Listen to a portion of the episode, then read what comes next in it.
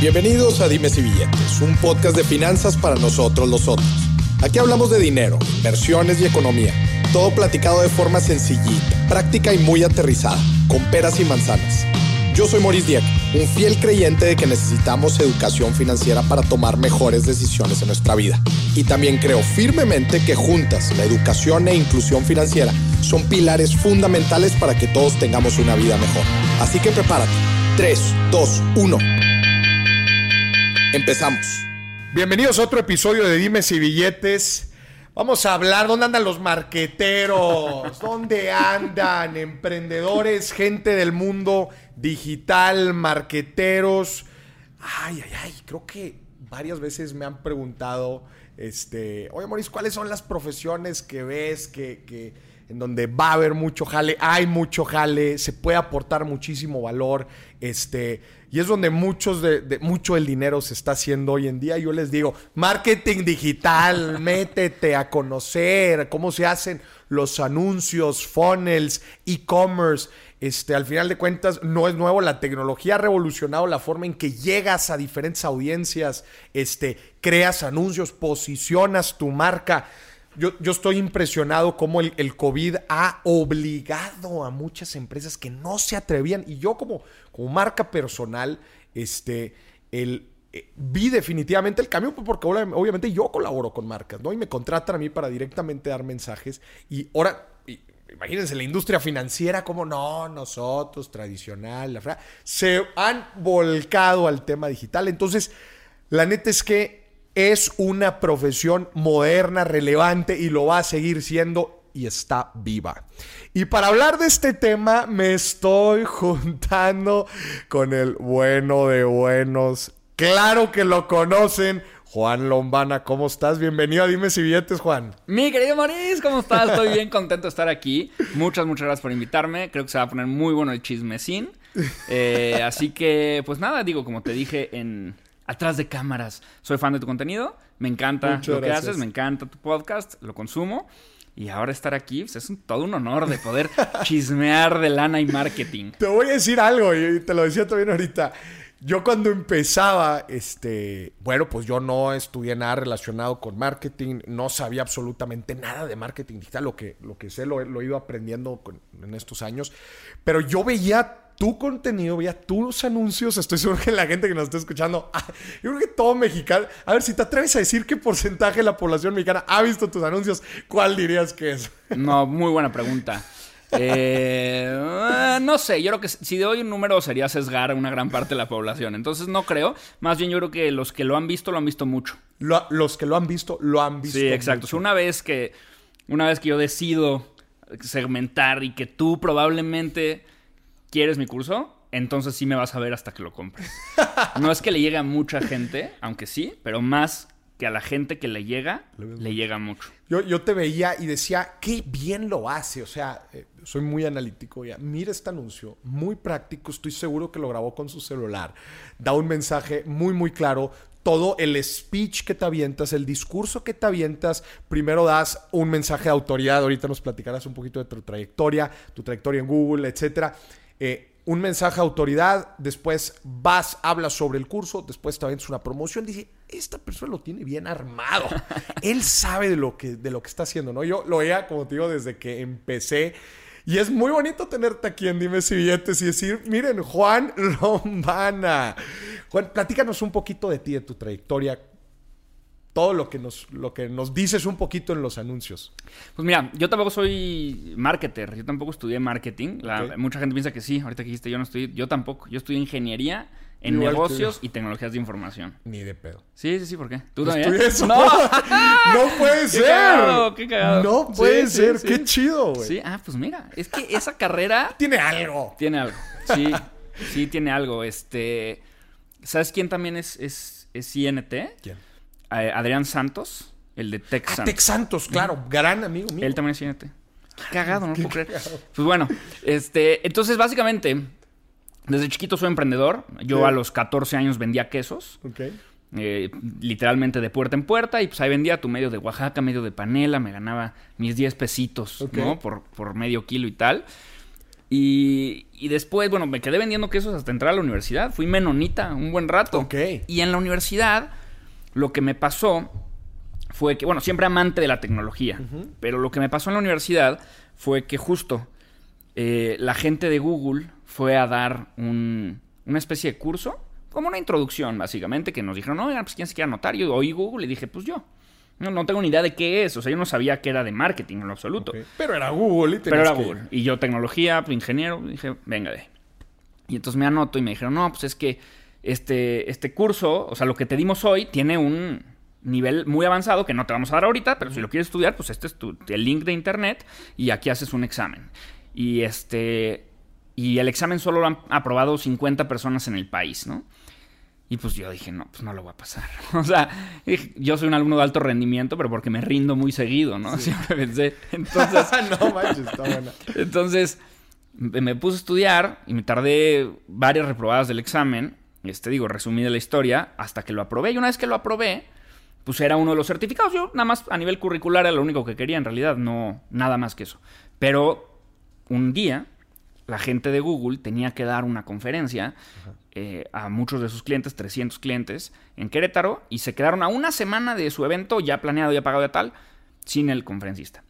Y entonces ahí entra la suerte de la vida también, ¿no? Como dicen, la suerte si existe, ¿verdad? Tienes que levantar temprano, ¿no? Pues es lo mismo. O sea, en el momento en el que ellos les faltó este conferencista, dijeron, ¿quién para la siguiente semana que pueda y que no nos cobre no sé cuánto, ¿no? Y que... Claro. Pues el chavo este, el chavo que se acá, porque obviamente ellos sabían perfecto quiénes eran esos 50, que en, en su mayoría eran agencias de marketing. Claro. El chavo este. Y ahí empezó la historia. Entonces me hablan y me dicen, oye Juan, la siguiente semana, este, tenemos una conferencia, 300 personas, ¿te avientas? Y pues de- de- ah, como el borras dije que sí, sin jamás sí, en la vida haber hablado en público ni nada. Órale.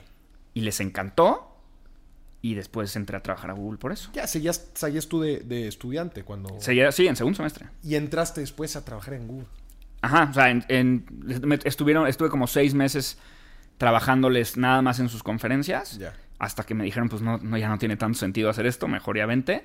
Y en segundo semestre entré. Órale, Sí, ¿Cuánto tiempo estuviste en, en Google? Tres años. Órale, tres años. ¿Estuviste en algo de marketing digital? Sí, o sea, bueno, justo. O sea, es que el- la chamba que yo hacía en Google era.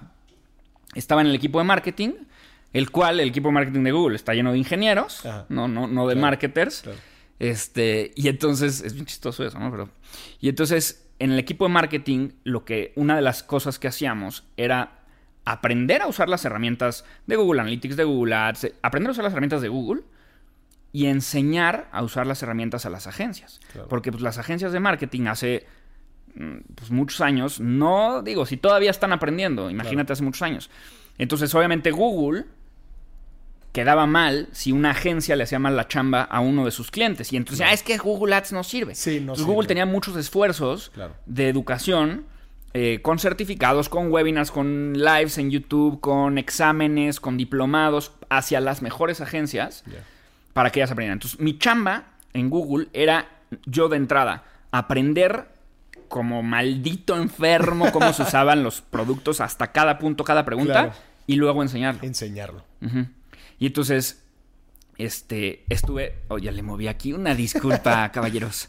Entonces estuve tres años haciendo eso, eh, engordando 13 kilos, siempre me echo la broma, porque es que en Google tienes mucha comida gratis. Sí, por todos lados. una marranada, entonces todo el día, güey, Ya. todo el día le estás pegando. Ay, que le... Un, un heladito, órale, un heladito. Pues ahí está, lo Ahí estás está, viendo, güey, ahí- estás trabajando. Abres el refri, Häagen-Dazs, güey, te consienten. Duro. Divino. Y entonces, este, llega un momento en el que me doy cuenta que, el, que, que- que estaba bien hablarle a las agencias de marketing, pero que nadie le estaba hablando a los emprendedores, Ok. ¿no? Y que el emprendedor es el, el que más le puede sacar jugo al marketing digital, porque pues tú directamente, sin necesidad de nadie, aprendes a usar Facebook o Google Ads o lo que sea, y tus ingresos se van para arriba. Claro. Entonces, esto esfuerzo, creo que el, el- el problema de hoy en día es, es que la gente marketing piensa en un anuncio en la tele y hoy en día marketing es más bien las ventas, ¿no? Claro. No es tanto el branding. Entonces digo, aquí está el tiro. Y entonces empiezo a, paralelamente en Google, a, abrí un blog Mm. que se llamaba Mercatitlán. Mercatitlán. El Es cual- como se llama ahorita tu es como empresa. se llama ahorita mi empresa. El cual no tenía nada de empresa. Porque yo tenía chamba. O Sí, sea, era un blog. Era un blog. Y yo ahí contaba mis estupideces. Claro. Y pues empiezo a ver que la gente está interesada, ¿no? Y que la gente realmente quiere aprender y que sí hay un mercado que tú no ves porque les cuentas a tus tres amigos y uno es abogado y otro es arquitecto y les dice, te dicen, me vale madre, es tu marketing. Claro. Pero, pero si te sales de tu bolita, te das cuenta de que muchísima gente está emprendiendo y tiene eh, la necesidad de aprender marketing digital. Y entonces de ahí decido salirme de Google y emprender full time. Cu- ¿Cualquier emprendedor puede aprender a hacer market- marketing digital? Sí, y eso es lo interesante. Creo que el, el marketing digital es una premisa que yo siempre digo, está mitificado. Claro. Lo hacen ver, puta, como si fuera esta cosa complicadísima, técnica, y entonces tú eres el dueño de una panadería, y no, hombre, ¿para qué No, hombre, lo ves, puta, ¿cómo crees que yo, el dueño Sí. de panaderías Don Pancho, voy a poder? Y es que es la bronca. La neta, los marketers lo que se han dedicado es a un poco por sentirse o dar este Importancia. tema de exclusividad o de importancia a meterle capas de complejidad innecesarias. Ok. Cuando- Me, su- me suena medio financiero también eso, ¿no? ¿Que ¿A qué, a qué me recuerda? Exactamente. Es exactamente lo mismo. Entonces yo sí creo que el problema es que no te lo han explicado de manera sencilla. Claro. No te lo han acercado como deben de acercártelo de manera divertida. Y si sí, aprendes. Yo todos los alumnos que tengo, na- o sea, muy pocos son marketers. La gran mayoría son emprendedores que son ah, los amos de construir sillones. No tienen ni idea de marketing, pero dominan el tema de los sillones. Y a través de un curso bien explicado, empiezan a aprender de marketing y lo logran. ¿Cuándo sí hacerlo, hacer, eh, hacer marketing del emprendedor o cuándo sí apoyarse de una agencia? Como que esa es una de las grandes preguntas Sí. que yo veo que la gente tiene cuando hablamos de marketing digital. Me dice, Moris, ya tengo el tamaño para que alguien, alguien más lo haga. Este, Moris, y, y luego el, el tema también que yo veo es que confunden mucho entre... Marketing digital es que oye, yo no le voy a tomar las fotos a mi producto. Este, marketing digital es contestar los mensajes directos en Instagram. Sí. Marketing digital es hacer los anuncios. Marketing digital es eh, darle mantenimiento a la fanpage en Facebook. ¿Qué es marketing Claro. digital? En realidad, o sea, a ver, la definición así purista de marketing es cualquier esfuerzo que al final aumente tus ventas. Entonces, desde que tú desarrollas un producto, eso es marketing. La, la confusión viene en marketing y publicidad, ¿no? Sí. Como la gente dice, es lo mismo. No es lo mismo. La publicidad es esa que pagas para vender más. Pero si tú, por ejemplo, estás haciendo las características de tu producto o el empaque, pues eso es marketing, Es pero no es publicidad. Claro. Entonces, la primera pregunta es muy buena, muy buena, Maurice. Y es, pues, ¿qué hago? ¿Lo hago yo? ¿O le pago a alguien para que lo haga? Pues ahí te va. La respuesta creo que es muy sencilla. Las agencias de marketing. Hay, existen agencias de marketing muy buenas. Pero hay más, mal- hay más malas. Esto es real. Hay más malas hay más que malas buenas. que buenas, sí, obvio. Por mucho. Sí hay buenas, sí existen, sí, ahí están. Pero sí hay más malas. ¿Por qué? Porque la barrera para abrir una agencia de marketing digital es muy baja. Es muy baja. Tienes una laptop, sabes publicar en Facebook, mañana pones tu agencia. está. Eres un güey en calzones comiendo chetos puff y dices que eres una agencia, ¿no? Entonces te vuelves el, el sobrinity manager, ¿no? Claro. Entonces, Y luego también como hay mucha gente que, como tú dices, oye, la panadería Don Pancho, este, que, que pues nada más le- les avientas dos, tres este, Claro. palabras así interesantes de Facebook. Inter- y dices, ah, pues no, pues sí le saben. ¿no? Totalmente, es un tema de mercado también. O sea, el- el- la penetración del marketing digital en México, Es muy baja. pues tú para conseguir un nuevo cliente como agencia, nada más convences a un güey que antes no estaba en digital, Claro. que se venga a digital. Entonces, cualquier cosa que hagas, de cero a uno, Es valor. jala, ¿no? en Estados Unidos, por ejemplo, si tú eres una agencia y quieres un nuevo cliente, se lo tienes que bajar a otra agencia. Claro. Entonces aquí sí se pelean, güey, por tener una buena propuesta de valor las agencias y para hacer las cosas chingonas. Entonces, ¿a qué voy con esto? No voy a tirarles a las agencias. En realidad creo que hay agencias muy buenas y está chingón. Voy a que cuando tú empiezas un emprendimiento, a- aprender tú a hacer tu propio marketing digital es un, es un feedback loop vital. Porque si tú externas esto, alguien más se está quedando con todos los insights de qué le gusta a tu cliente y qué no le gusta. Y entonces tú te vuelves estúpido para vender tu propio producto. Claro. ¿No? Entonces, cada vez que yo hago un anuncio y si hago eso, si hago un anuncio y el anuncio estoy con una chamarra de mezclilla y en otro estoy con una sudadera, yo mido, digo lo mismo en cada uno y mido cómo vendo más. Y por ejemplo, vendo más cuando tengo una sudadera, porque pues, creo que la imagen de la sudadera es justo el güey emprendedor. Claro. Ese feedback, si tú no lo tienes, estás perdiendo una información, una pepita Carnita de oro valiosa. vital, güey, para aprender a vender. Entonces, por un lado, creo que lo tienes que hacer tú por eso. Ahora, por otro lado, Por lo menos empezar a hacerlo. por lo menos empezar. Luego, por otro lado, contrates o no una agencia, yo veo a las agencias más como socios operativos que como socios estratégicos. Ok. Es decir, tú dices, güey, somos dos, somos dos personas. Pues este vende y el otro fabrica. ¿Quién va a hacer el marketing? Ok, si vas a contra- con- con- contratar a una agencia, porque estos güeyes tienen 100 personas y es un brazo operativo de tu negocio para operar lo que tú no podrías operar, perfecto. Pero, en el momento en el que tú agarras a una agencia y decides que ellas, que es la que la agencia te haga la estrategia, estás frito. Porque la agencia, aunque obviamente una agencia te diría yo te la hago, güey, pues obviamente.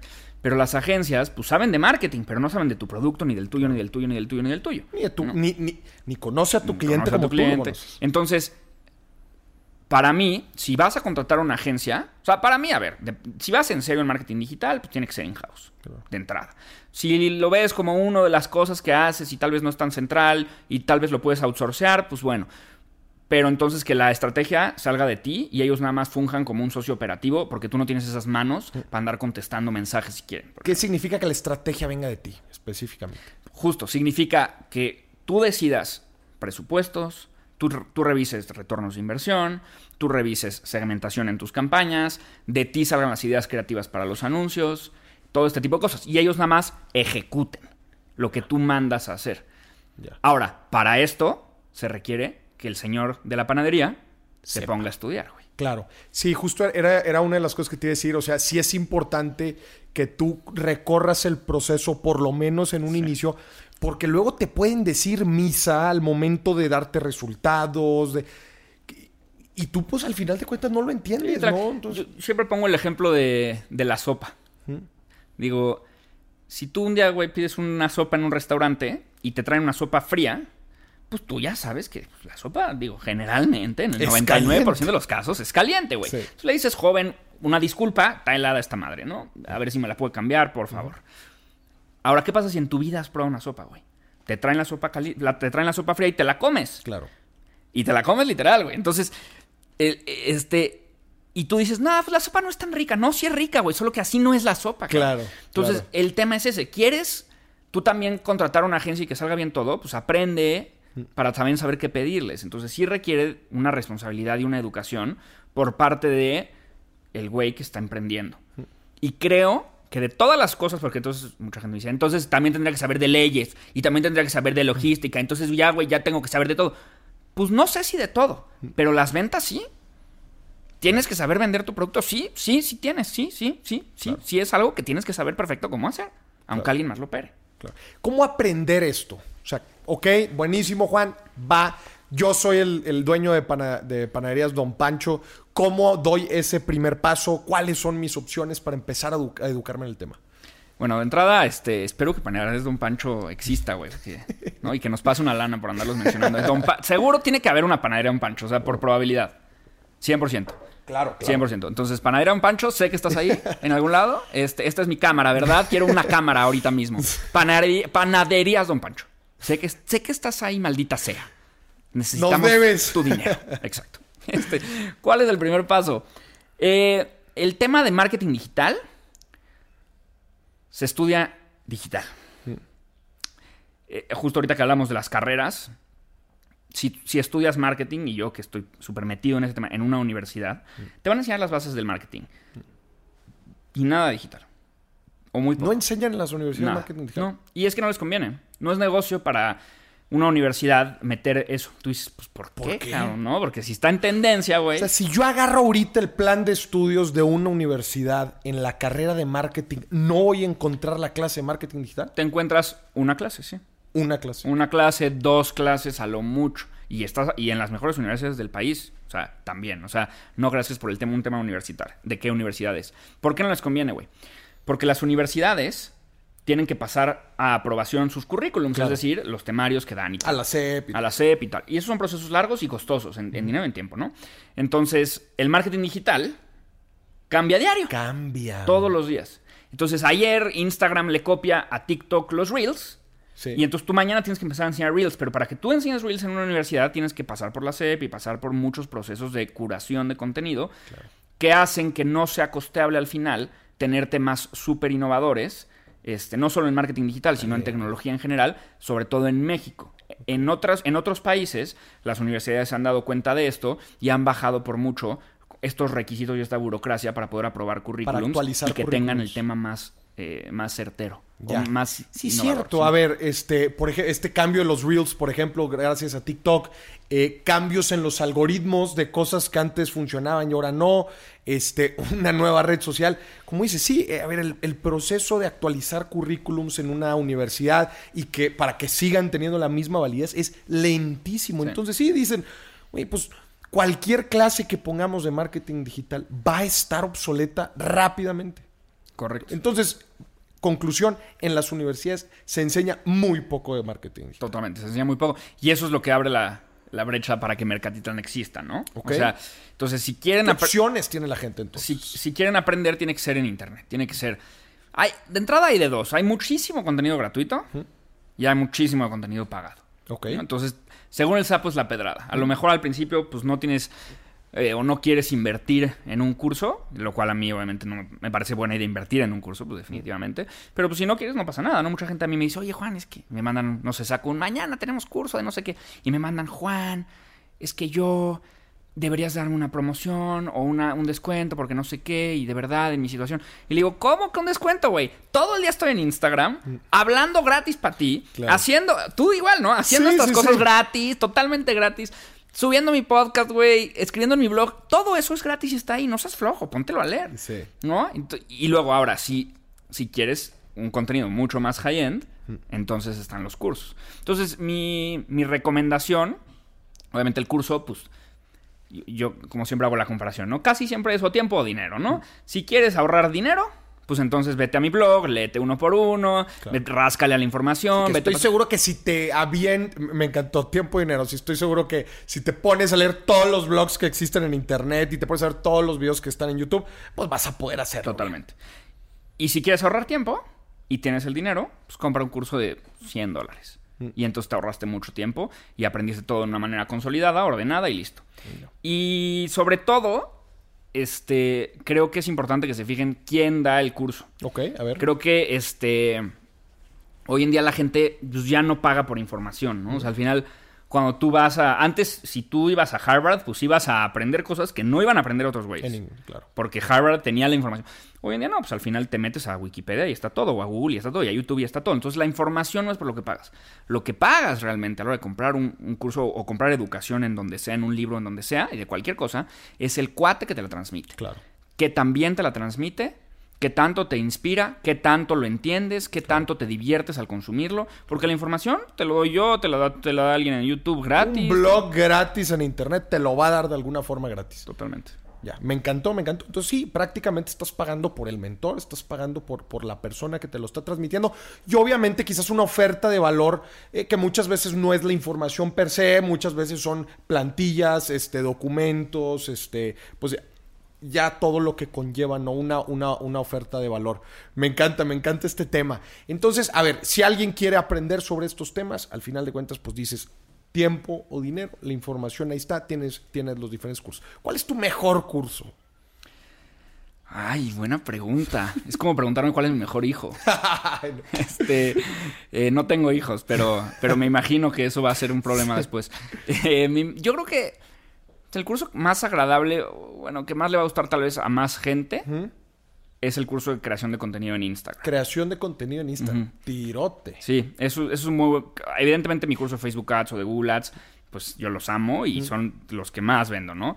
Pero, pero el- la creación de contenido en Instagram creo que es algo que ahorita todo el mundo quiere Claro. y muy poca gente se está aprovechando de esto, ¿no? Y esto pasa muchísimo en México, güey. En Estados Unidos volvemos a poner ahí a los gringos, perdón, ¿eh? Perdón por una disculpísima este, de antemano. En Estados Unidos hay millones de personas con millones de seguidores. Claro. Aquí en México hay cinco personas con más millones, ¿no? O sea, como somos mucho, eh, México es el cuarto país que más consume contenido en YouTube este, a nivel volumen y el primer país que lo consume per cápita. Ya. Nosotros es una estupidez. Consumimos O sea, pónganle muchísimo. pausa al video y que decante este pedo. O sea, somos el país que más consume video en YouTube per cápita en el mundo. En el mundo. En el mundo. Está muy cañón. Entonces, consumimos mucho video los mexicanos. Ahora, ¿quién produce video? Tú dirás, pues como consumimos tanto video, las marcas están ahí peleando. No, güey. No. Somos cinco personas. Entonces, claro, por eso existen los Luisitos Comunicas y los Juan Pasuritas, que tienen estupimillones de seguidores. y- y luego hay como en medio y luego muy poquito, ¿no? O sea, entonces en Estados Unidos pasa al revés, o sea, son miles de personas con cantidades más normales, en lugar de cinco personas con muchos seguidores. Entonces, creo que sí hay que incentivar a la gente a que aproveche una de las macro tendencias que tiene su país, güey.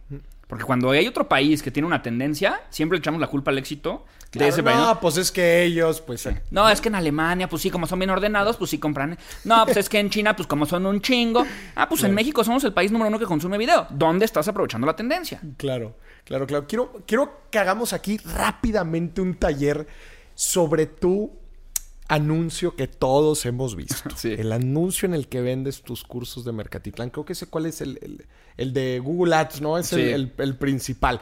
Yo vi ese video, Juan, y dije, hay demasiado arte Sí. y hay demasiada técnica detrás que cualquier persona... Digo, yo pude identificar algunas cosas que, Pero que te las dije, pero mucha gente estoy seguro que no identifica muchas cosas y estoy seguro que hay muchas otras cosas que yo no identifiqué.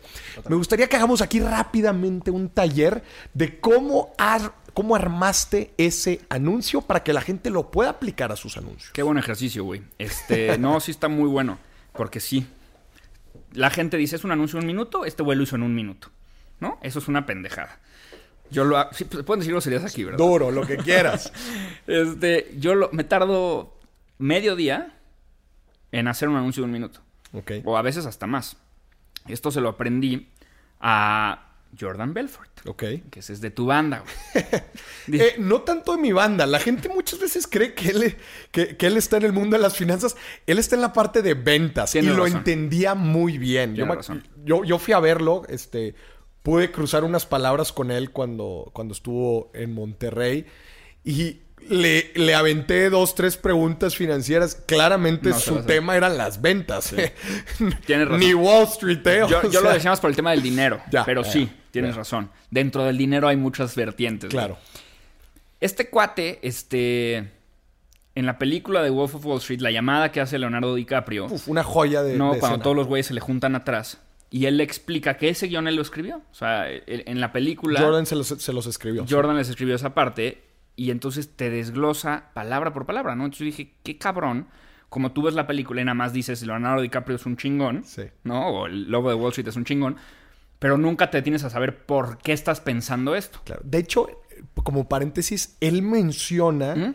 que corrigió a Leo DiCaprio un- una cantidad mensa de veces porque no le salía como él quería que le saliera esa escena. O sea, él, justo como dices, él tenía el guion de esa escena. Entonces, tuvo, eh, diga, él se, pone, se, se para el cuello Claro, y claro. dice, yo le enseñé cómo actuar ahí a Leonardo DiCaprio en esa escena. Pero, pero sí lo dice, dice, hay un arte detrás de toda esa escena de los ups and downs, de, de- de los volúmenes, de cuando, habla- cuando hablas así bajito, porque te estoy diciendo algo que nadie más puede saber y es un secreto para ti. Pero esto es contundente, entonces me tienes que escuchar. Todo eso, como lo empieza a platicar, es una joya de Es una joya.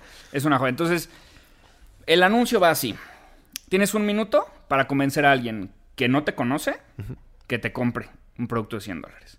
¿No? Y un producto de un curso que quizás no entiende exactamente lo que está adquiriendo. Por supuesto, total. Nada más, contexto, es el, es el, es el anuncio de Pongamos Google Ads. el de Google Ads de Mercatitlán de Juan Lomán. Exacto. Entonces, lo interesante aquí es aprender. Antes de que empieces, perdón No, que no, te estoy interrumpiendo cero, un cero. chorro. No, pues, aviéntatelo ahorita, aviéntatelo ahorita. No sé si me, me acuerdo exactamente, pero más o menos va algo así como.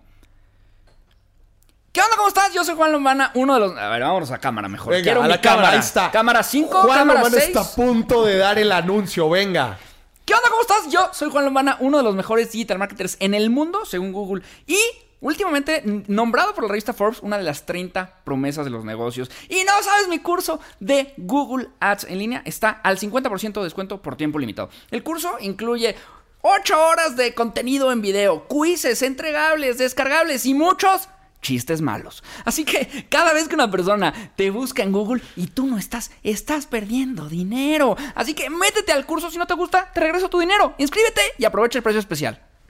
Más A o ver, menos así, ¿no? La gente que está escuchando este episodio en Spotify no vio lo que pasó. Voy a tratar de describirlo y ahorita Juan obviamente Dale. nos va a platicar todo lo que hubo detrás. Obviamente escucharon que le cambió la voz. Obviamente se puso en un rol muy interesante, le cambió la semblanza, habló hacia la cámara. Ustedes escucharon prácticamente otro invitado. Ojo, no, no crean que insertamos un anuncio. Es mi doble. Lo- lo- se lo acaba de aventar ahorita en vivo. Entonces, a ver, Juan, platícanos qué hubo detrás. Acuérdate que el objetivo es que la gente que nos esté escuchando logre generar anuncios efectivos. Buenísimo, me encanta. Gran, gran dinámica, me encanta. Ahí te va, güey. Primero, en las redes sociales estás a un swipe de que se vayan, ¿no? O sea, tú existes, tu anuncio existe, pero arriba de tu anuncio está un coche último modelo y abajo una pizza deliciosa. Entonces tienes que captar la atención lo más rápido que puedas. Entonces, normalmente todos mis anuncios empiezan con un grito, o con un aplauso, o con una música fuerte en el primer segundo o dos segundos. ¿Para qué? Para que la gente por lo menos se frene. Claro. Eso es lo primero, güey. Captar, si no estás perdido, ¿Qué está captar la atención. Pum. Algo raro, ¿no? Normalmente lo hago con un fondo también que llame la atención, que sea colorido y mucho movimiento, sobre todo al principio, para llamar la atención. Entonces, el ¿qué onda? ¿Cómo estás? Eh, para que se frenen. Luego, obviamente, el tema de autoridad, ¿no? O sea, ¿qué onda? ¿Cómo estás? Soy Juan Lombana, uno de los mejores digital marketers en el mundo según Google, que es un premio que me dio Google. Y ahora digo lo de Forbes también, de las 30 promesas. Y ahí le echas crema a tus tacos, ¿no? O sea, pones para que la gente sepa que de todos los que están ahí, tú tienes las credenciales y, y- y- y no eres uno más vendiendo cursos o no eres... ya sabes, Y déjame escucho a ver qué más me va a decir. Déjame escuchar a ver qué más decir, ¿no?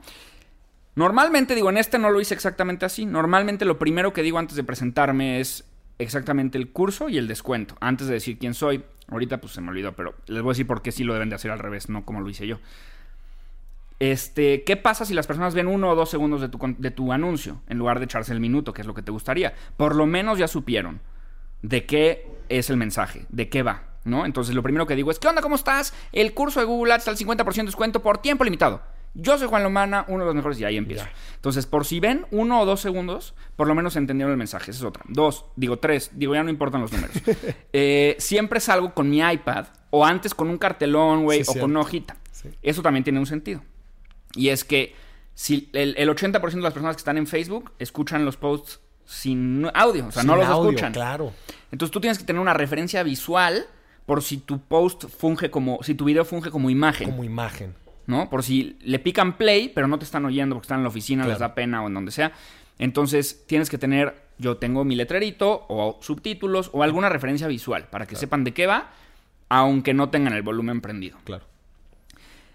Luego, este, bueno, digo exactamente, muy puntual el producto. Y esto es bien importante.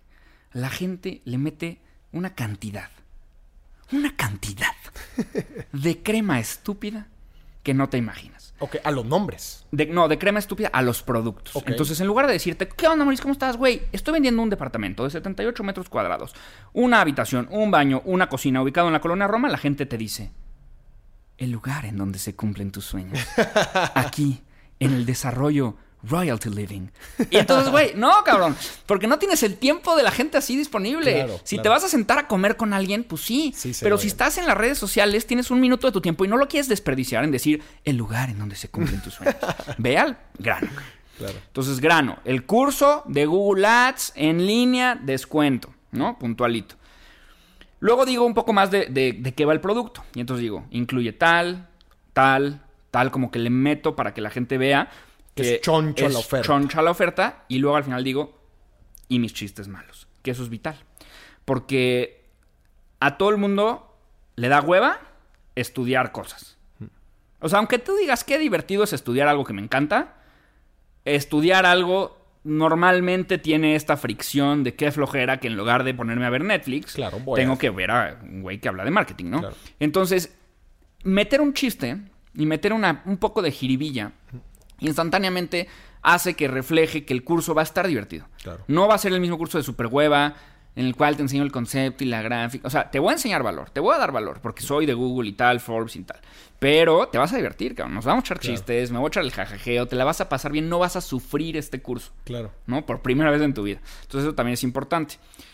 Eh, un poquito más adelante les digo el tema de money back guaranteed, ¿no? O Eso sea, también da mucha seguridad. Cañón. decir, bueno, a ver, si me estoy aventando aquí un, un riesgo de, de- No sé si estoy cometiendo una locura, pero bueno, ya vi que no va a importar si después me doy cuenta que la regué. Sí, si la riegas, te tu dinero, aunque hayas visto todo el curso. Te lo regreso, no tengo broncas. Entonces, básicamente no tienes nada que perder. O ganas o ganas, porque si me das tu dinero y no te gusta el curso, pues te lo regreso. Y si me das tu dinero y te gusta el curso, pues ganaste también, ¿no? Entonces ganas o ganas. O sea, no hay nada que perder. Entonces bajas como esa barrera. Eh, y al final, siempre se cierra con el call to action, el famoso llamado a la acción, que es el verbo, ¿no? Inscríbete, entra, descarga, añade al carrito. Clic en la liga. Clic. Este, el verbo que pone a la gente en un modo de actuar. Y la escasez. Ok. ¿No? La escasez importante en el tema de marketing, que es por qué actuar ahorita. O sea, ¿por qué no dejarlo para mañana? ¿Por qué no pasó mañana? Pues porque si no te pierdes tal, si no te pierdes esta otra cosa, o ya no vas a encontrar esto, o el producto es más caro, o el producto tiene menos features. Entonces, esa es la razón por la cual hacerlo hoy, en este momento, y listo. Y, y dejarlos un poco picados para que sí vayan a la página. O sea, la idea tampoco es revelar todo o decirles o contarles todo en el anuncio, porque entonces desde el anuncio se toma la decisión en lugar de que digan, pues me gustó, pero como que quiero saber más y vayan a la página. La idea es que ellos vayan a la página. Y en la página ya es un, lenguaje mucho más de venta. O sea, ahí ya, ya estás en mi página. ahora sí interesa, quiero, quiero es una persona que quiere, que se interesó, que algo de lo que le dije en el anuncio le hizo sentido y quiere más información. Entonces, ya estás dentro, venga. Totalmente. Y, y, digo, como punto final, medir, güey. Tú que eres analítico, medir hasta todo, güey. O sea, yo mido eh, la playera que traigo puesta contra otra playera. ¿Cuál vendo más en el anuncio?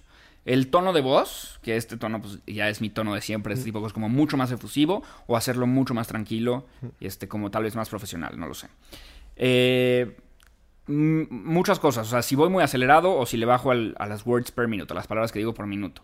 Un fondo de cierta manera o un fondo blanco. Entonces, al final, si tú sabes hacer un buen análisis de datos, el éxito es cuestión de tiempo. O sea, no es de que tú tengas la idea, es nada más que hagas A, B, pruebes, midas, funciona mejor B, va, ahora vamos a hacer otra A, B, y así vas probando y te vas por la beta dorada hasta que tu anuncio es una máquina de ventas. Claro, que, es importante también, como dices, generar diferentes piezas de contenido para poder comparar una con, unas con otras, ¿no? Totalmente. O sea, no hay, no hay tal como el primer anuncio es el que va a tener el, prueba con estas diferentes variantes. ¿Qué, conceptos técnicos nos podrías recomendar? Ahorita mencionaste un minuto, ¿por qué un minuto? Este, definitivamente el tema de la voz, el arranque me encantó que hiciste, oye, con una forma muy efusiva arrancar, porque eso lo va a mantener. Como técnicamente ya, digo, nos hablaste de la estructura del anuncio, pero técnicamente, ¿qué recomendaciones nos darías? Recomendaciones. La primera es no le metan tanta producción. Ok a veces este, no es tan bueno. Y eso me lo ha, eso, eso, eso a mí me pasó un terrible experimento, güey, en el que dije, pues ya hice mi anuncio con el letrerito, vamos a, ahora sí vamos a hacer un anuncio chingón, ¿no? Vamos a hacer y entonces contraté una productora y nos fuimos a grabar todo un día un anuncio y en diferentes lugares y el anuncio súper mega producido con cámara 1, roll 2, 3. Y ese anuncio, al final cuando lo saqué, vendió muchísimo menos de lo que vendió un anuncio que tengo yo caminando por las escaleras y hablando. Entonces, lo primero es como quítate todos los prejuicios de que más necesito la cámara más chingona o el micrófono más chingón o la luz que me pegue de esta manera o el estudio. Ah, cero. Creo que, creo que si muestras un lado menos producido es lo que hoy en día la gente quiere, justo. Como que no verte como es un anuncio de moda soñare. ¿No? O sea, como que no verte como si fuera un anuncio de la tele perfecto, ¿no? Es un anuncio de redes sociales y te estoy dejando entrar a una parte mucho más vulnerable de mí, más neta, y así grabo los anuncios. Bueno, ¿generalizarías esta recomendación? O sea, menos es más en tema de producción. ¿Cuándo sí una buena producción ah, es, conveniente? Buena pregunta. Creo, que depende del lugar en donde vayas a poner el anuncio. Ok. O sea, si es un anuncio en YouTube más producción probablemente te sirva mejor. Ok. Si es un anuncio en Facebook, menos producción. Entonces es justo eso. O sea, según el sapo es la pedrada. Según en donde vas a poner el anuncio es más o menos. Si, pones un anuncio de yo caminando por mis escaleras en la tele, no va a funcionar. ¿No? Y si pones un anuncio extremadamente increíble de tele en, en, en Facebook, pues probablemente no funcione también como algo un poco más cercano. Porque la gente quiere ver anuncios similares al contenido que consume en el lugar en donde lo está consumiendo. Tú en la tele consumes puro contenido súper bien producido, Y te esperas que el anuncio venga igual. YouTube a nivel internet es de lo mejor producido. Entonces te esperas que el anuncio venga igual. Facebook o Instagram o todavía más abajo una story es lo menos producido. Entonces te esperas que el anuncio venga igual. Me encantó esa recomendación. Haz contenido relacionado al similar al contenido que se está consumiendo en, en, esa plataforma. Sí, no nos quebremos la... Sí, porque pasa muchísimo. Ah, es que esta vez lo producí y, y, típico, no, pues es que esto producido y para todas las plataformas parejo. Y pues bueno, no, no necesariamente. Entonces, medir muy bien el tema de la producción. Uh -huh. o la, o la, qué, tan, qué, tan, qué, qué tanto o qué tanto no. ¿Qué más? A nivel... Técnico, dentro al momento de hacerlos. A nivel técnico. Ah, bueno, un minuto. Este, bueno, yo hago dos siempre. Hago un anuncio vertical okay. de 30 segundos y un anuncio horizontal de un minuto. Okay. Esto es para abarcar simplemente como los diferentes placements de las redes, ¿no? O sea, para que el vertical aparezca en stories, para que el horizontal aparezca en el feed o aparezca en YouTube, por ejemplo. Este, entonces, tener como estas dos, estas dos versiones. Ya más de un minuto es demasiado. Es demasiado. Es demasiado, la gente no lo consume, estás en una red social, la atención es oro. Y tienes que aprender, güey. O sea, es mucho más difícil vender en un tweet que vender en un ensayo, ¿no? Claro. O sea, la gente normalmente dice o piensa que entre más largo es el anuncio, más vende. Y no es cierto. No, no y así quieren el detalle de, de, de lo que estás promocionando. Se irán a, a, la página, ¿no? Y a, lo que, y a lo que les lleve, ¿no? Totalmente. Buen audio, más importante que buen video. Ok. Siempre. El audio es más importante. Sí. El video, la gente perdona un poco más. O sea, si tú ves un video que se escucha perfecto, pero que el video tiene sus detalles, eres más, estás más dispuesto a consumir ese contenido que un video 4K perfectamente grabado en el cual el audio está chingándote. Okay. Es como es mucho más difícil. Entonces, si, si, vas a invertir en algo de equipo, yo preferiría invertir en un lavalier de Amazon de 30 dólares a invertir en una cámara de 100 dólares. Grábalo con tu celular. Ya. Eso de entrada. O sea, no, no que los celulares hoy en día graban sí, brutal, sí, ¿no? Totalmente. Y la, todo, el, todo el show, del, todo el show del, del video no viene cuando lo grabas viene cuando lo escribes. Cuando lo escribes. ¿no? O sea, otra vez el tema de, de, Wolf of Wall Street, ¿no? O sea, el momento de sentarte a, a decir tengo un límite de X caracteres, que son los que yo normalmente digo cuando hablo, ¿no? Yo siempre me mido cuántos cuántas palabras, cuántas palabras digo por minuto. Este, yo hablo muy rápido, hay gente que no habla tan rápido. Y digo, tengo un constraint de tantas palabras y tengo que hacer que aquí quepan todos estos elementos y que sea atractivo. Y una palabrita que le cambies. O sea, yo he hecho cambios. ¿Qué onda? ¿Cómo estás? En, empezando. Y en lugar de poner, hola, ¿qué tal? Y se ven las, las ventas distinto. De plano. Uh -huh, por una estupidez así. Entonces, uno, sin muy buena escritura. Y luego dos, rehacerlo las veces que sea las necesario hasta que te quede perfectísimo como lo quieres, este, como lo quieres. Sin que tengas que cortar o editar y que sea probablemente en una sola toma para que también se vea menos producido. Juan, nosotros nosotros estamos envueltos en el mundo digital, definitivamente una, una parte de, nuestra, de nuestro negocio está ahí. Tenemos nuestros equipos de producción, conocemos cómo funciona este, las redes sociales, el contenido en las redes sociales, este, cómo, se, cómo se, se, hacen las campañas, etc. Pero una... No voy a volver a la panadería. Panadería Don Pancho. No voy a volver a la panadería Don Pancho. Pero alguien que nos esté escuchando ahorita y dice, fregón, creo que me quiero aventar a hacer mi primer anuncio, ¿no? Pero con todo lo que acabamos de decir ahorita, dice, bueno, creo que me estoy topando con el primer tema de que mi, creo que mi celular no graba tan bien, no tengo micrófono, creo que nunca había tenido que comprar un micrófono en mi vida, este, no sé editar videos, este, ¿cuál es el camino que le recomendarías al emprendedor que va empezando de cero? O hay veces, muchas veces, ni, ni, ni emprendedor, ¿eh? O sea, pequeña y mediana empresa con ya cierta atracción. ¿Qué le recomendarías? Contrata una empresa productora, generadora de contenido, empieza tú, le digo a mi hijo o a mi hija que se traiga su celular y me grabe o algo. ¿Qué les Buena dirías? Eh, primero, lo, que, lo primero que les recomiendo es, si tú estás pensando en hacer un anuncio y no tienes el, los 30 dólares para comprarte un micrófono, por ejemplo, de Amazon, no es el momento de empezar a hacer publicidad. Te voy a decir okay. por qué. Porque yo creo que la publicidad solo la tienes que empezar a hacer una vez que ya tienes un buen producto en el mercado. No okay. Antes de. Y mucha gente lanza un nuevo producto hoy y hoy hace pauta, hoy hace una campaña. Y entonces las campañas, al final las campañas no venden. Las campañas solo hacen más grande lo que eres. Claro. ¿no? Es como el alcohol, yo siempre digo, güey. Si eres súper buen pedo, borracho va a ser el rey de la fiesta. Bueno, conozco algunos casos que... Casi siempre. Y si eres al revés, si eres pedante, güey, borracho vas a ser peor. Entonces, es lo mismo en las campañas. Si tú tienes un buen producto que ya funciona sin pautar, entonces imagínate si le avisas a un chingo de gente que existe tu producto. ¡Qué maravilla! Te van a comprar muchísimo. Si tú tienes un producto que no está vendiendo bien y encima le metes otro costo y le avisas a más gente que existe un producto que no... ne- Que o sea, no. la publicidad, o sea, no porque la gente sepa que algo existe, lo compra. Yo puedo ir diario y decirle a la gente, no, pues adivinen qué, tengo un gran producto, voladores de papante inalámbricos. No, cabrón, no porque la gente sepa, lo compra. Tiene que ser un buen producto. Claro. Entonces, tal vez la pregunta no iba por ahí, pero la quise llevar por ahí porque sí creo que hay gente que muy tempranamente en su emprendimiento está pautando. Y lo que está haciendo es saltándose un paso de validación de mercado importantísimo de su producto, güey. El producto tiene que venderse no en la cantidad a la que quisieras, como si le metieras pauta, pero tiene que poderse vender afuera de tu círculo de amigos y familiares, porque si no se está vendiendo antes de pautarlo, probablemente no es buen producto. Entonces, es un buen punto. Ahora, el, el- el tema del contenido, güey. O sea, el contenido aquí sí es. eh, no es tan opcional. Me encantaría poder decir que es muy opcional, pero tienes que hacer contenido sí o sí.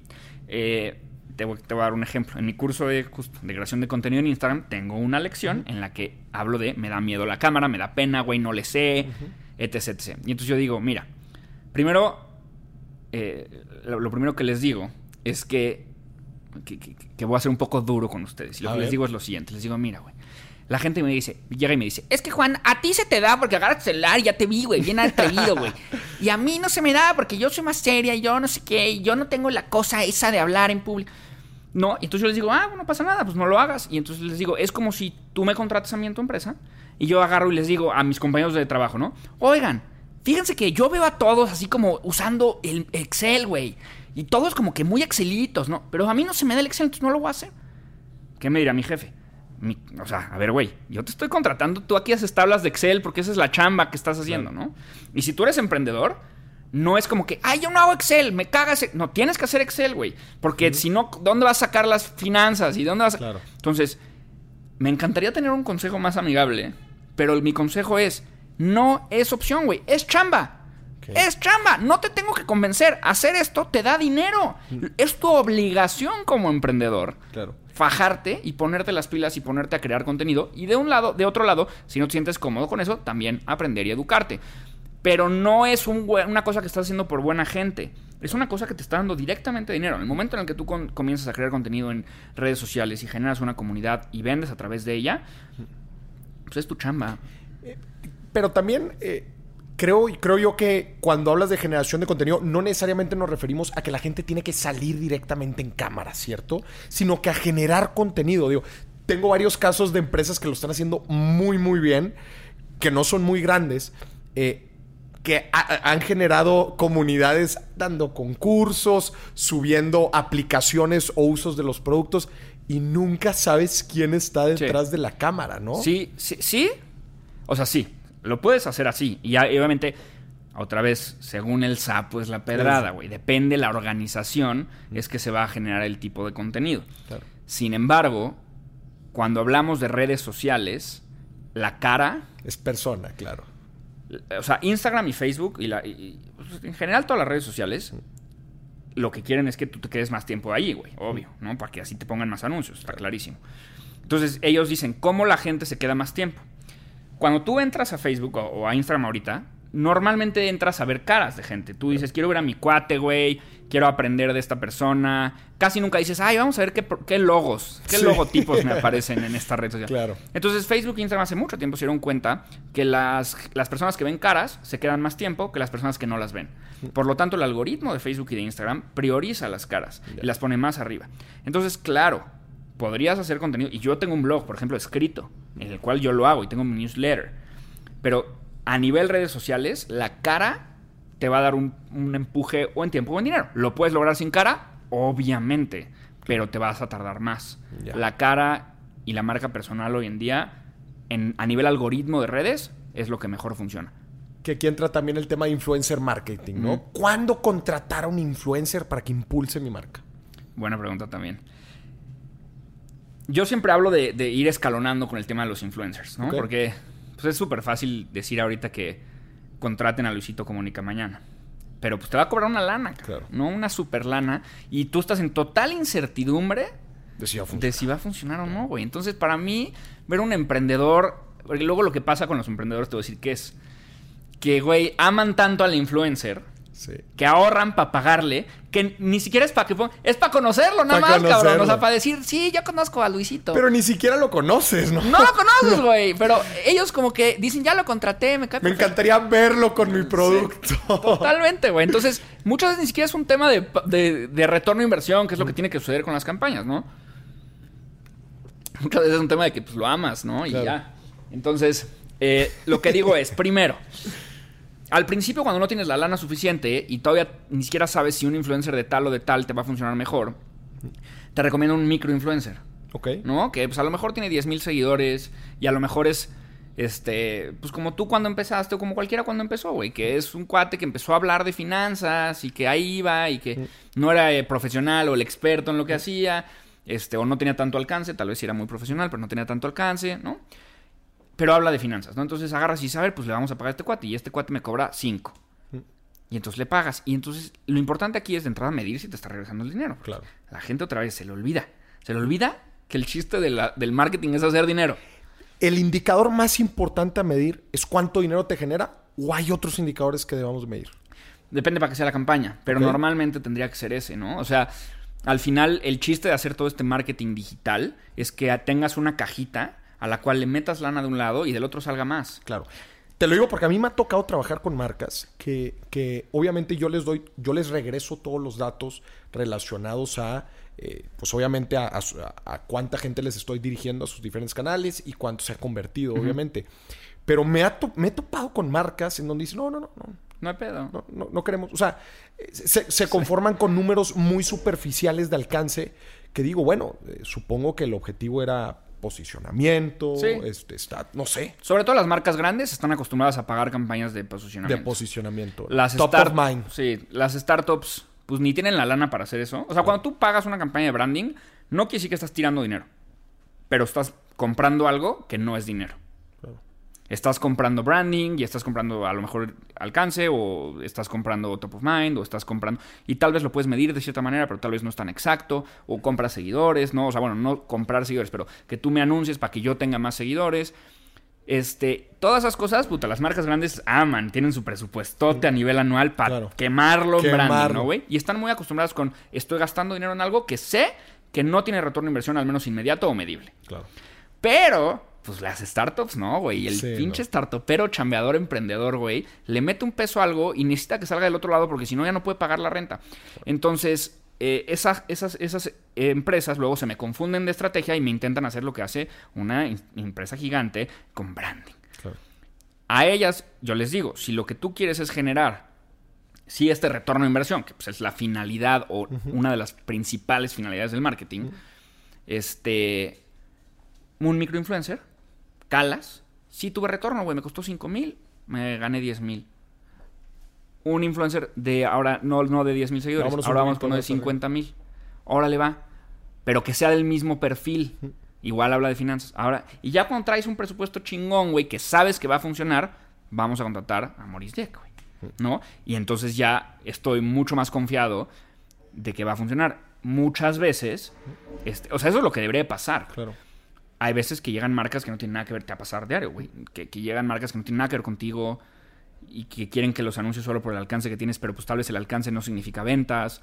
Claro. Entonces, pues si yo les anuncio a mis seguidores que ya va a salir la nueva película de Marvel, pues mis seguidores qué chingos tienen que ver con cine, ¿no? Entonces, Claro. creo que va por ahí el tiro. Si van a pensar en hacer influencer marketing, funciona. Ese es el pedo, ¿no? El pedo es que funciona. O sea, ¿por qué Claro. Cristiano Ronaldo cobra un millón de dólares por post? Sí, sí, claro, funciona. Porque las marcas lo pagan porque funciona un chingo. Pero calen, calen. me, encantó, me encantó esto de irlo haciendo escalonado también para que no te trates de, de- de comer el mundo o la inversión de un solo golpe, como Sí. dices, que no sabes. Y también me encantó lo que dices de ir probando los segmentos. Cada trata de pensar y obviamente que, que- que el influencer te pase la información de eh, demográficos de sus, de sus, este, de sus seguidores, Oye, a ver, si estás hablando con un generador de contenido de finanzas, significa que sus seguidores tienen un interés de tomar mejores decisiones con su dinero, quizás están, tienen algunos problemas, entonces quieren salir adelante.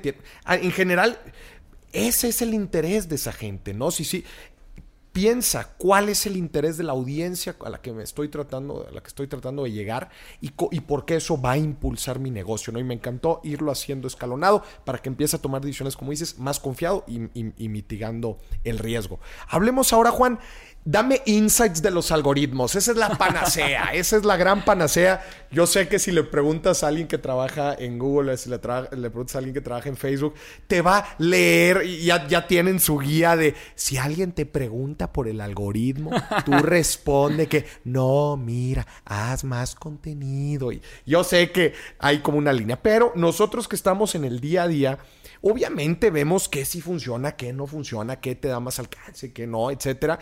Este, me gustaría que tú, obviamente en el mundo de marketing digital, nos dieras tus insights del momento. Y esto, y esto lo quiero dejar claro. Este episodio lo estamos grabando en abril 2021, que pues bueno, el algoritmo es algo que va cambiando, va evolucionando, etcétera. Entonces, dame insights hoy. Ok. Hoy. Eh, a ver, premisa básica. ¿Qué es el algoritmo? el algoritmo le da a la gente lo que quiere consumir. Por eso el mundo está tan polarizado, ¿no? Porque es un ciclo virtuoso o vicioso. Si tú, por quitarnos las redes sociales, estás en Netflix y te echas una película de deportes, güey, que a mí me encantan todas las películas de deportes, pues Netflix te recomienda otra de deportes. ¿Y qué pasa? Pues te la echas. Claro. ¿Y qué te recomienda? Otra de deportes. ¿Y qué pasa? te la echas, Netflix, te la echas. Y entonces te la vuelves a echar, güey. Y luego echas otra de deportes. Y luego te recomienda otra de deportes. Entonces nunca sales de tu mundo de los de nada más te polarizas más hacia los deportes. ¿No? En los deportes es un bonito ejemplo porque los deportes son increíbles. Ojalá pero todos cuando, se polarizaran a los deportes. Cuando, cuando hablas de política, cuando hablas, ¿no? Cada quien se va a su lado, güey. Porque el algoritmo de cualquier plataforma no te da lo que tú no quieres ver. Claro. No te incomoda, jamás te va a incomodar. Jamás vas a ver. Es muy raro ver algo incómodo. Güey, a mí me ha pasado de que yo no voté por cierto presidente y otra gente sí votó. Y todo el mundo dice, es que este presidente tiene un chingo. Yo nunca los he visto. Claro. ¿Por qué? Pues porque el algoritmo sabe que yo no soy de esa preferencia y entonces no me pone el contenido de esa persona o de ese, ¿no? De esa preferencia. Pues bajo esa premisa, este, porque luego la gente dice, es que el algoritmo te enseña pura mierda. ¿Sabes por qué te la enseña? Porque consumes pura mierda, cabrón. A mí no me enseña caca, güey. Te juro que a mí no me la enseña, güey, porque yo no la consumo, güey. Yo consumo cosas chingonas y el, mi algoritmo me enseña más cosas chingonas. Entonces, ahora sí. El algoritmo no piensa, el algoritmo no, o sea, no, no es una persona, no está vivo, güey. Simplemente quiere maximizar el tiempo de cada individuo en la plataforma en la que se encuentra. Está programado para eso. Exacto. Y la manera de maximizarlo es dándole el contenido que probablemente lo haga que se quede. ¿Ok? Ahora, entonces, desde el otro lado, güey, tú eres creador de contenido. Entonces, el creador de contenido lo que tiene que hacer es pensar dentro de su audiencia, porque esto es bien diferente, güey, la tuya a la mía, qué es la cosa que quiere ver su gente. Y eso es lo que se vuelve viral, güey. Y se vuelve y es bien chistoso, ¿no? Porque yo veo, por ejemplo, no sé. Hay otros creadores de contenido que se montan duro, puro y duro, a las tendencias y a la viralidad. Claro. Y se hacen virales con su gente. Y yo lo he intentado, güey. O sea, yo he intentado agarrar una tendencia que alguien más está usando y se volvió viral. A ver, ponnos un ejemplo. No sé, güey. Hablamos de, no sé, por ejemplo. Ahorita, lo que acaba de suceder ahorita, no sé si es buen ejemplo. Por ejemplo, el conejo Ralph. Ok. Que ayer, seguramente la gente cuando esté escuchando este episodio se acordará que en abril 2021 sacaron un... Tiene 30 millones de vistas en Instagram. Una locura. Este, el conejo Ralph, que está promocionando, es parte de una organización que están promoviendo, este, pues que se elimine la experimentación en, en animales. Exacto. El conejo Ralph. Bueno, el Conejo Real me parece justo, buen ejemplo para mí, porque creo que es un buen anuncio. Ok. Lo que iba a poner un ejemplo es a lo mejor algo un poco más mundano de, no sé, como de cuate en Instagram que se sube con relojes o que sube un Lamborghini o este tipo de cosas que les funcionan súper bien a mucha gente. Yo algunas veces he hecho algunas pruebas, digo yo no tengo ese perfil, pero simplemente por, por la ciencia, ¿no? He hecho ciertas pruebas y a mí no me funcionan tan bien. Entonces, a mí me doy yo me doy cuenta ahí que mi audiencia tiene un nivel o espera ver un contenido de otro nivel. Más, ok. ¿No? Como a lo mejor Ah, no, mucho. nada más, eh, porque no lo terminé de entender. O sea, eh, mostrar, eh, ¿qué? ¿Relojes o...? Ajá, ajá. O sea, muchos, muchos, este, muchas personas. O sea, tú eres muy buen ejemplo de eso, güey. Porque tú hablas todo el tiempo de dinero y hablas todo el tiempo de finanzas, güey. Claro. Y no sales en un Lamborghini. Claro. Y no sales con un Rolex. Claro. Y no sales, esta es mi nueva casa. ¿No? Y Mr. Beast, no sé si lo conozcan. Es un youtuber, uno de los más importantes del mundo ahorita, y todos sus pinches videos son así, güey. Y es lo máximo, o sea, son divertidísimos, ¿no? Pero bueno. Y es de, güey, agarré y le di un, le di a un homeless un millón de dólares. Y ese es su video de YouTube. Y se vuelve puta súper viral, cabrón. Si tú lo intentas, tal vez te funciona, pero no, no es seguro. No es seguro. Porque tal vez la gente que te está escuchando no quiere ver esa estupidez, güey. Quiere que tú les des tips de finanzas chingones, güey. Entonces, lo primero que tenemos que entender a la hora de crear contenido y que queremos que se vuelva viral son dos cosas. Uno, ¿qué es viral? Porque no es lo mismo lo que es viral para mí, lo que es viral para ti y lo que es viral para Luisito Comunica, cabrón. Claro. Si Luisito Comunica le va mal en un post, tuvo un millón de views, ¿no? Si le va del super nabo.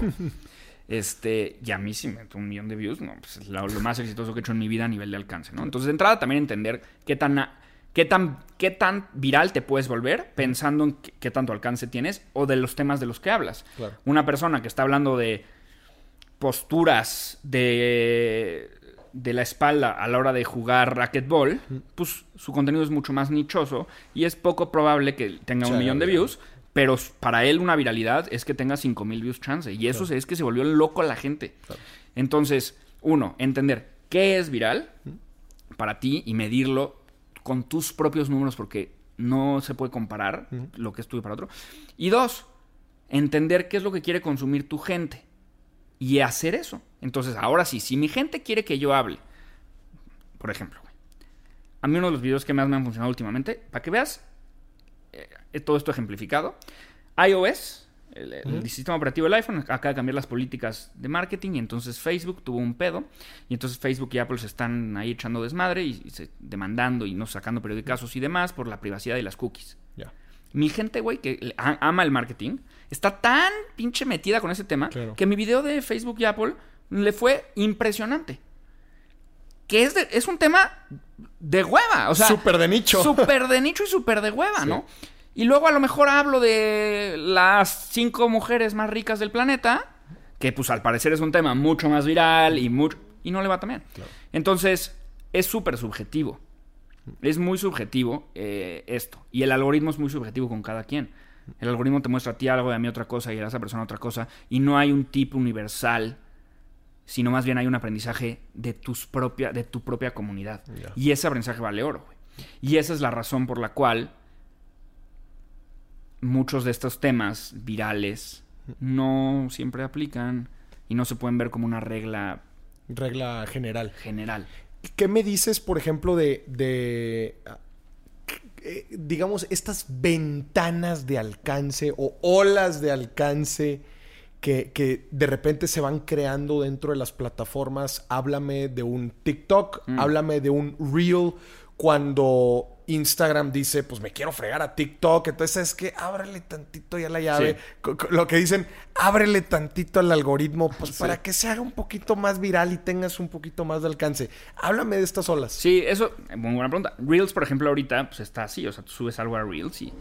Puta, súper sirve. Fuego. Porque Instagram quiere posicionar el producto, ¿no? Lo que pasaba a lo mejor al principio con las stories de Instagram, cuando Instagram lo quería posicionar. Todas esas, este. Ventanas. Ventanas, Porque luego se cierran, así claro, sucede. Eh, para, para los que sean nuevos, para todo esto, Instagram Stories en su momento fue así. Instagram con fotos en un momento fue así. Facebook, Facebook mismo en un, Sí. en un momento echabas cualquier cosa y te llenabas de views.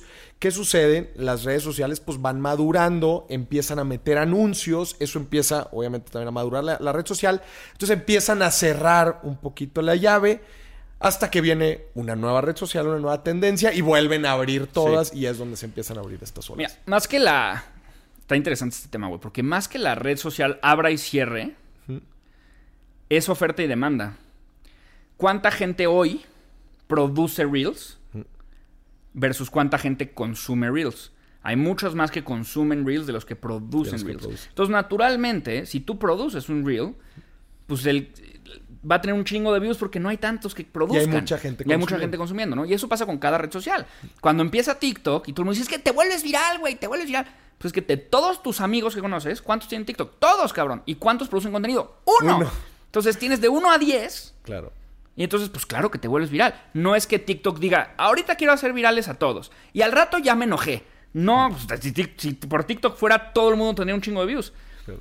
Es más bien un tema literal de oferta y demanda. Las redes sociales al principio no tienen tantos generadores de contenido, por lo tanto los pocos se acaparan todas las views. Y luego maduran, hay más competencia, hay más contenidos y entonces el algoritmo ya trata solamente de ponerte al único necesario que tienes que ver que sabe que te vas a quedar viéndolo. Claro. A, a menos que, que en ocasiones, por ejemplo, lo que pasó, lo que sí pasó tangiblemente en Facebook, ¿te acuerdas? Sí. Que, que Mark Zuckerberg dijo, ¿saben qué? Vamos a modificar tantito el algoritmo para premiar el contenido orgánico, ya no tanto de páginas, ya no tanto anuncios. Entonces, eh, como conclusión de todo esto, tenemos que estar muy cerca de las redes sociales para ver qué es lo que está funcionando, qué no. A ver, lo que les acabamos de decir, Juan y yo, el día de hoy, está en constante evolución. ¿no? Las redes sociales es algo vivo. Dijimos que el algoritmo no estaba vivo, pero de cierta Sí. forma sí está vivo. ¿no? Hipotéticamente sí. Hipotéticamente Este, sí. güey, sí. El tema de. Yo, al final de mis cursos, a todos siempre les digo. Este fue el día cero de su aprendizaje. O sea, no por venir a mi curso ya están listos. Es diario, güey, porque diario cambia. Claro. Todos los días hay una pinche noticia nueva que te tira lo que estabas haciendo o que te lo explota y entonces ya se movió y ya le escondí la bolita y entonces Mark Zuckerberg ya se peleó con no sé quién y entonces dice Donald Trump ya quiero sacar mi propia plataforma y entonces ah güey va a sacar su Sí, plataforma claro. Donald Trump no mames ¿qué, qué? entonces tienes que estar güey tienes que estar Volvemos al tema de lo que decíamos de las universidades, que dices, pues es que pues, se vuelve obsoleto todo demasiado rápido, que, que- que hay que estar. De hecho, eso me acuerdo, te platicé ahorita que me tocó ver una conferencia tuya, justamente mencionabas eso, ¿no? Que es decir, tienes que estar ahí, tienes que estar eh, em- empapándote de todo esto. Juan, para, para ir cerrando el episodio, me gustaría hacerte otra pregunta que también me hacen mucho, que es, este, oye, Maurice, yo vendo B2B, ¿no? Yo vendo a empresas, este, no sé, barras de acero, yo vendo, yo soy una empresa transportista, yo no llego a la gente. ¿Debería hacer contenido en redes sociales? Sí, ¿en cuál? buena ¿Qué, pregunta op- qué opinas? El B2B, la gente siempre este, piensa. O sea, entiendo. El con- obviamente entiendo el concepto de B2B, ¿no? El trato es distinto. La cantidad que se vende es distinta. Y probablemente hay mucha burocracia ahí en medio. Pero al final no existe el B2B. Al final no es una empresa que se desatora, ¿no? Su, su edificio se desatora y se arrastra. Y entonces llega con el otro edificio, el otro edificio, ¿no? Y ahí entre edificios dicen, ¿qué pedo? ¿Qué compramos? No. Al final es un güey que es el gerente de compras o el gerente de no sé qué. Y hay otro güey que es el vendedor. Entonces, a nivel marketing, lo único que tienes que pensar en B2B son dos cosas. Primero, ¿quién es este gerente de compras? ¿Y cómo le puedo llegar? Y sí le puedes llegar a veces con contenido. Porque este gerente de compras, aunque sea el licenciado Surragamurdi, güey, tiene memes en su celular, güey. O sea, la gente se le olvida que la gente es gente. Claro, claro. sí, claro. es el gerente de compras más importante del mundo. Pues sí, pero vio este, la fea más bella, güey. ¿no? O sea, es una persona, ¿no? También. Entonces, entender de entrada quién es este gerente de compras y en dónde esté pararte. ¿no? Yo siempre digo que el marketing es simplemente estar en donde está la atención de tu cliente. Entonces, si la atención de estos cuates está tal, tal o tal, pues producir contenido ahí. Normalmente lo que más se usa para B2B es LinkedIn, obviamente.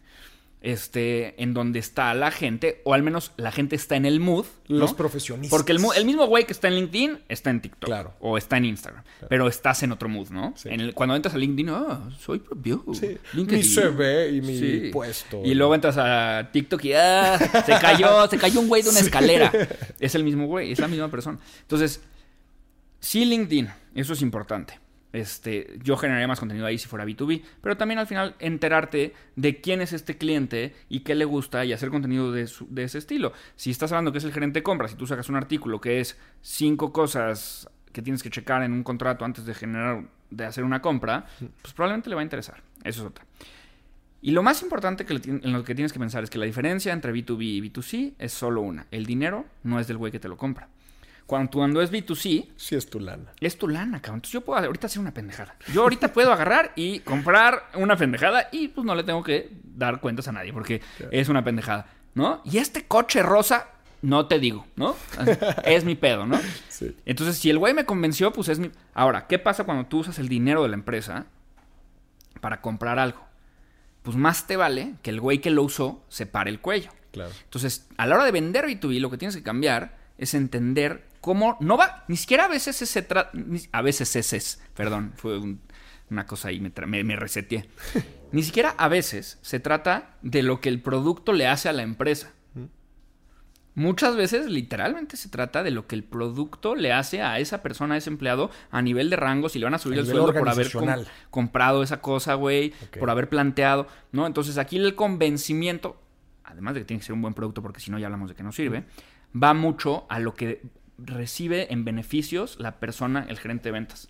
Porque él sí tiene que responder por esa lana, güey. Él sí tiene que decir si la cagó y compró Él cin- responde. 150 jirafas y llega así a Cemex, ¿no? Ya compré esto. ¿Para qué, güey? O sea, dinos Sí. para qué es tu pendejada, ¿no? Sí, sí, tiene que responder. Claro. Entonces, esa es otra diferencia. Ya, me encantó. Juan, vamos a cerrar el episodio con un juego. Ok. Vamos a un poquito de tu zona de confort. Ah, estoy listo. Hay cuatro billetes en la mesa. Para los que no, para los que no están viendo esto en video, en el tour de la Ciudad de México, tengo cuatro billetes en la mesa. El invitado toma uno, lee la palabra y yo le hago una pregunta relacionada a la palabra que le tocó. Adelante, Juan. Venga, Venga. estoy listo. La palabra viene atrás. Bien atrás. Venga de ahí. Tan, tan, tan, Venga, tan, venga. Finanzas. Juan, platícame de un grave error financiero que hayas hecho alguna vez en tu vida. Eh, mm, grave error financiero que haya hecho alguna vez. Personal, de negocio, donde quieras. Cuando empecé Mercatitlán, ¿Mm? invertí mucho, invertí no mucho, pero en ese momento para mí era un chingo, de lana en yo mismo hacer mi, pra- mi plataforma educativa. O sea, programar Toda la parte de programación.